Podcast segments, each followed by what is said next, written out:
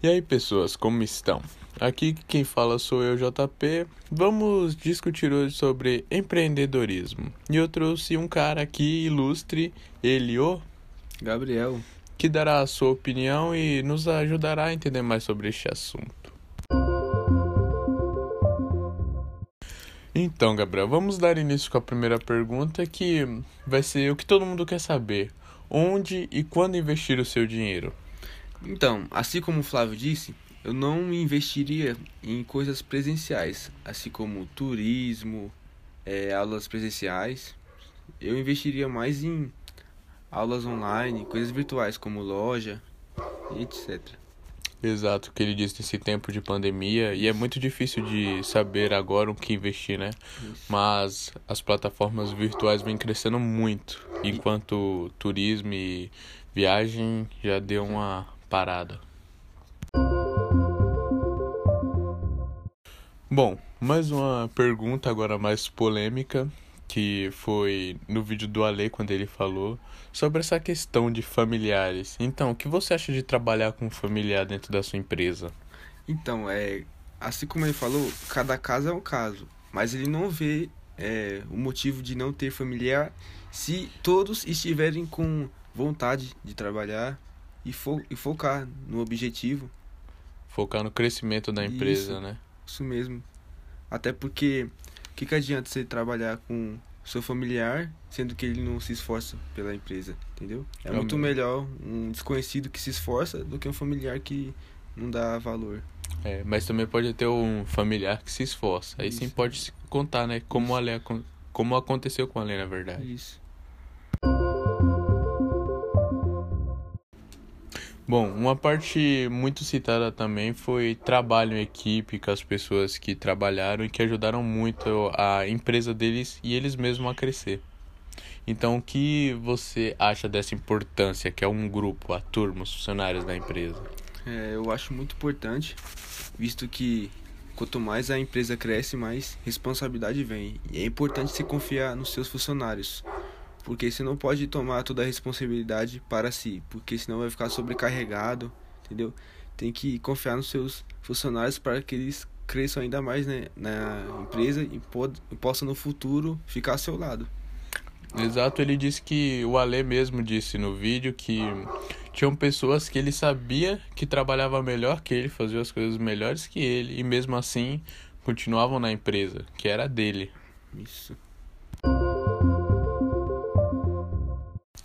Bom, uma parte muito importante que ouvimos no vídeo de ambos, tanto do Flávio, tanto do Ale, foi sobre aquele empreendedor chato, aquele cara que se acha o dono da razão, acha que sabe de tudo. Então, o que que você acha que isso atrapalha um empreendedor? atrapalha muito, visto que ele pode achar que ele não precisa daquilo, que ele fica de saco cheio, mas na verdade isso só atrapalha e também isso não existe. É a mesma coisa que você falar que um dentista está cansado de fazer obturação. Hum, Não tem, ele é dentista, ele Não tem aquela sentido. profi- não tem sentido, aquela é a profissão dele.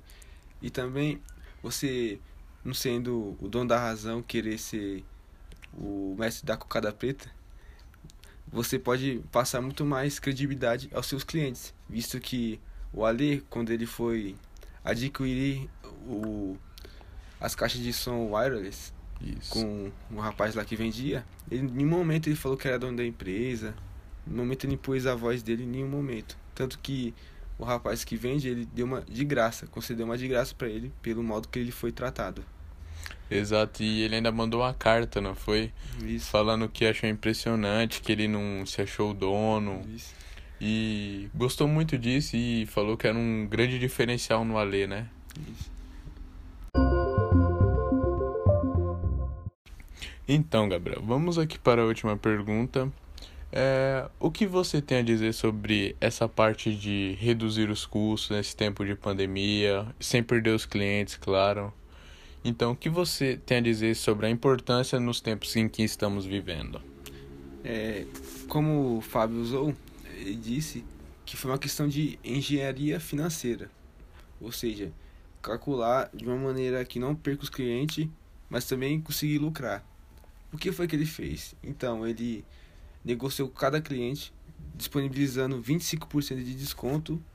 E desse desconto ele parcelava em 10 vezes para manter o cliente com que sabemos que os clientes foram afetados nessa pandemia muito alguns tendo redução de salário ou, ou até, até, mesmo, mesmo desempregados, de, de, desempregados de, demitidos.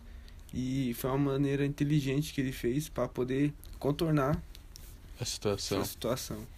Verdade. E isso ajudou muito o que ele disse, né? Manter os seus clientes, além de ter que pagar os salários, ele preferiu não demitir os professores de sua empresa para assim continuar com ela.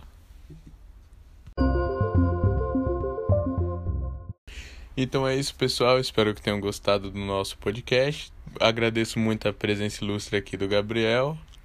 É, muito obrigado. Agradeço pelo convite e sempre que chamar, eu estarei vindo. Foi muito bom compartilhar meu pensamento, minhas ideias com vocês. Muito obrigado e até a próxima. É isso, rapaziada. Lembrando, não seja aquele empreendedor rico e a empresa pobre. Assim como disse o Flávio, fique com essa reflexão. Dono rico, empresa pobre.